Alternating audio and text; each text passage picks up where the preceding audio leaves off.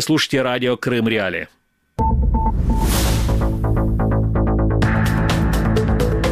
Главные новости, важные заявления, события, которые непременно повлияют на наше завтра.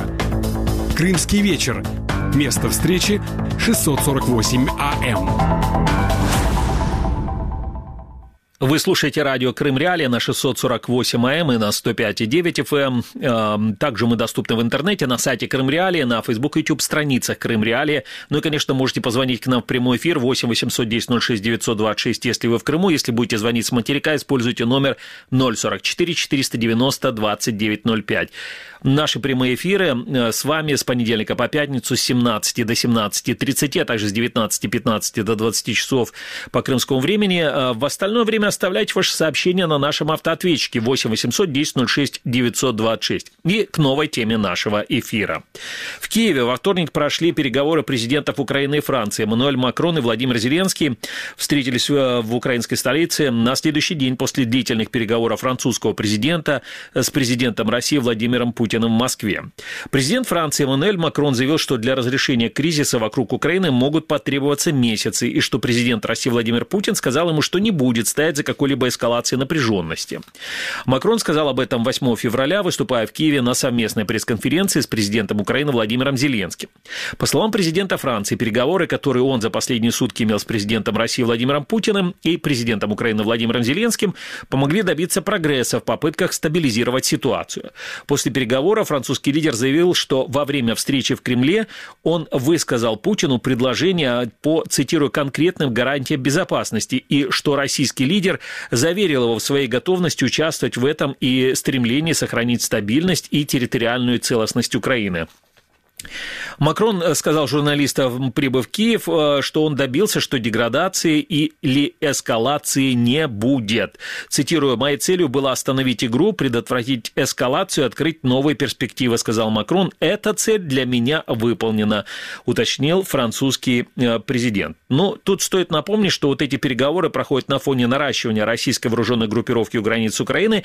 Страны Запада опасаются, что Россия может готовить широкомасштабное вторжение в Украину. Россия это отрицает и обвиняет э, Украину в подготовке провокации. Параллельно с наращиванием группировки Россия выдвинула требования так называемых гарантий безопасности к США и НАТО. На переговорах Макрона и Путина, российского и французского президентов, речь шла и об этом.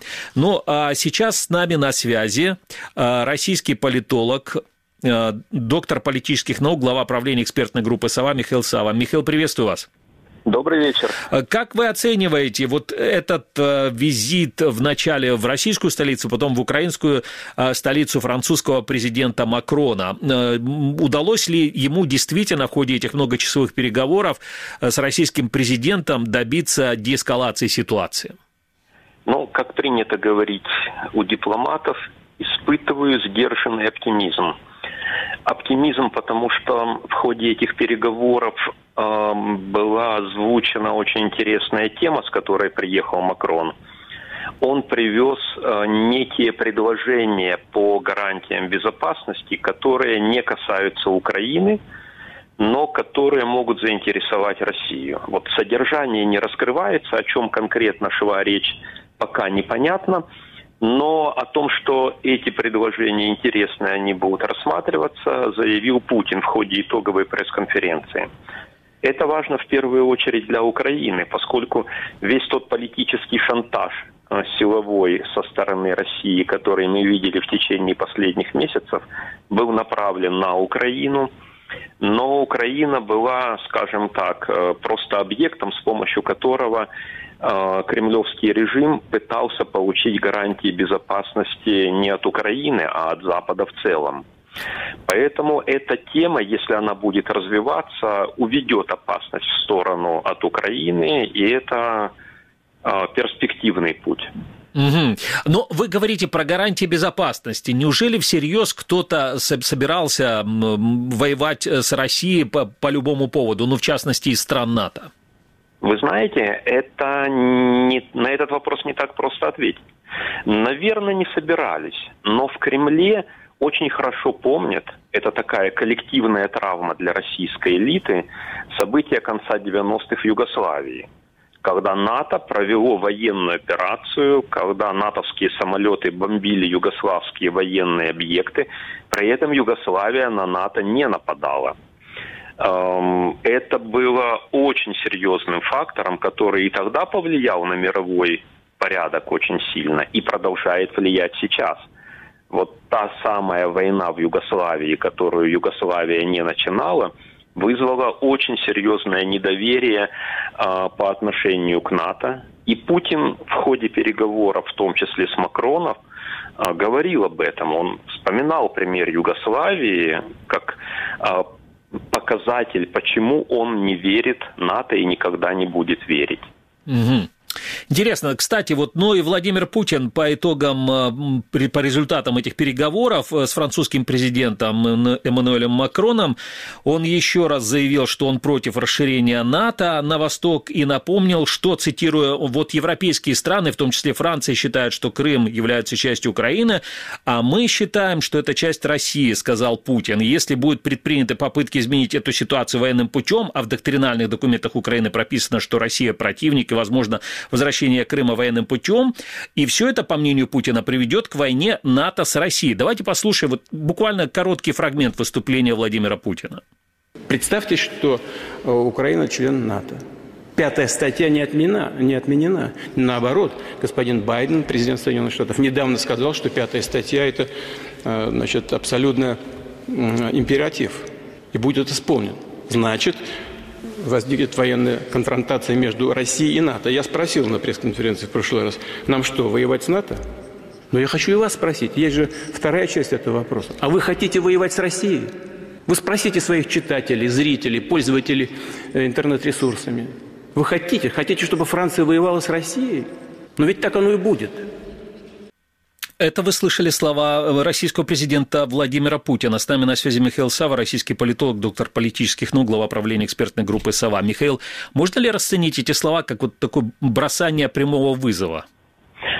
Да, это прямой вызов, и в данном случае президент России, что называется, передергивает карты под столом, потому что пятая статья устава НАТО все-таки о коллективном отражении агрессии – по отношению к стране-члену НАТО.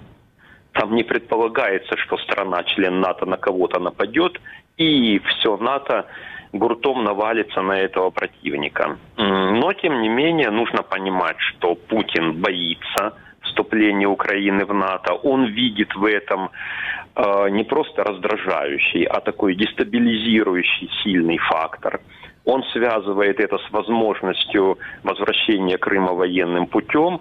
И да, безусловно, это проблема на долгие годы в отношениях а, России, Украины и Запада. Угу. Понятно, спасибо вам. Михаил Сава, российский политолог, доктор политических наук, глава правления экспертной группы «Сова», был на, телефон, э, э, да, на телефонной связи со студией радио «Крым Реалии». Через несколько секунд мы продолжим эту тему и э, оставайтесь с нами.